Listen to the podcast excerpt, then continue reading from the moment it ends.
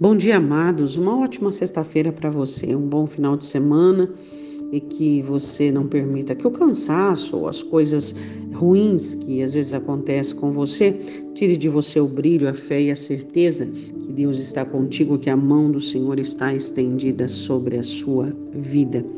Você sabe que nós sabemos de alguns assuntos, não é mesmo? Cada um de nós somos conhecedores de assuntos que nos interessam, não é verdade?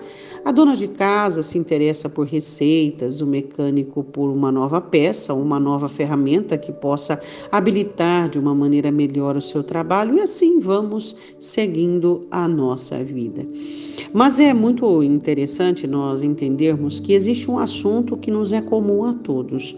Qual é este assunto? O assunto espiritual. Todos nós temos uma alma, afinal de contas, todos nós queremos queremos ir para o céu, todos nós temos um Salvador, que é Jesus Cristo, único que pode comparecer diante do Pai por mim e por você, aquele que veio morrer pelo meu e seu pecado e nos dar condições de nos livrarmos do domínio dos tais. Bom, esse assunto em comum, muitas vezes ele, ele tem sido durante a geração, principalmente se você ler Jeremias, e Jeremias fala muito disso, né?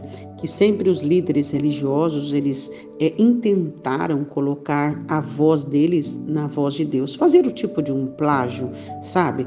É, desacentuar, agravar quando é interessante, modificar. E aí o Senhor diz: ai daqueles que dizem coisas que eu não disse e deixaram de dizer aquilo que eu disse. Então tem uma maldição aí para as pessoas que elas ah, não são fiéis àquilo que Deus ordenou para cada um de nós, que haja essa manifestação fiel da palavra. Mas voltemos ao nosso texto. Em João, é muito interessante você observar os discípulos do Senhor Jesus no capítulo 6. Eram pessoas que foram curadas por ele, pessoas que foram abençoadas, que tiveram restituições inúmeras, né, de diversas maneiras. É, é Jesus começa a pregar e ele começa a falar de um assunto espiritual. Eu e você sabemos que ele estava falando aqui sobre o corpo dele, sobre o sangue dele, é, sobre aquilo que havia é, de ser derramado para que nos trouxesse a redenção.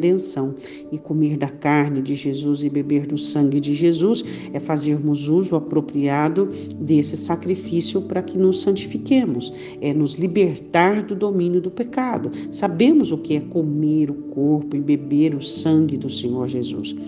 Os discípulos estavam acostumados com a conversação espiritual do Senhor Jesus, e a Bíblia diz no versículo 60 que depois desse discurso desse sermão, a igreja do Senhor Jesus não é que esvaziou, é, ele ficou com apenas os doze os doze dos quais ele havia começado. Muitos, pois, dos seus discípulos, ouvindo isso, disseram: Duro é esse discurso, quem o poderá ouvir? E aí todo mundo foi embora. E aí veio aquela pergunta que Jesus fez aos doze: Vocês querem ir também? E veio aquela assertiva resposta de Pedro: Não, só tu tens as palavras de vida eterna. Às vezes Pedro não entendia muito bem o que Jesus dizia, mas o especulava e perguntava em particular e aprendendo né, com alguns esfregões e algumas correções. E é muito interessante você entender que os assuntos espirituais, eles são muito pertinentes e muito importantes e relevantes para a sua vida. Você não pode ser uma pessoa que ignore os assuntos espirituais. Por quê? Porque quando Jesus repreende o próprio Pedro, abordando sobre ele a composição maligna de Satanás, Jesus fala sobre a não compreensão das coisas espirituais. Então você precisa entender as coisas espirituais. Você precisa ter conhecimento das coisas espirituais. E não adianta querer fazer um curso pela internet ou ouvir tal e tal sobre libertação. As coisas espirituais você vai aprender com o Espírito Santo de Deus, com uma leitura adequada da Escritura, de joelhos no chão, chorando sobre a Escritura e clamando a Deus por conhecimento. É assim que nós conseguimos o conhecimento do alto. Então, procure conhecer mais. Por quê?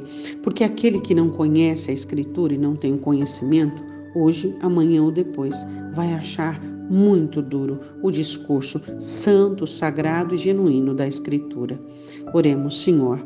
Queremos te conhecer cada dia mais e como a vereda é, de um justo e brilhando, Senhor, como uma aurora. É assim que queremos ser. Queremos cada dia te conhecer mais. Queremos que haja no nosso coração, ó Deus, a limpeza do teu Espírito Santo, o corte da espada Precisamos que a tua espada corte de ambos os lados, para que saibamos, ó Deus, compreender-te, para que queiramos cada vez mais conhecer-te. Nós te pedimos em nome do Senhor Jesus, não permita que sejamos enrolados, que sejamos embaraçados em nossas vãs compreensões, em nossas vãs, nossos vãos entendimentos, Deus, mas que o teu Espírito Santo possa nos proporcionar em nome de Jesus. Amém? Um ótimo dia. Conheça o Senhor prossiga em conhecê-lo.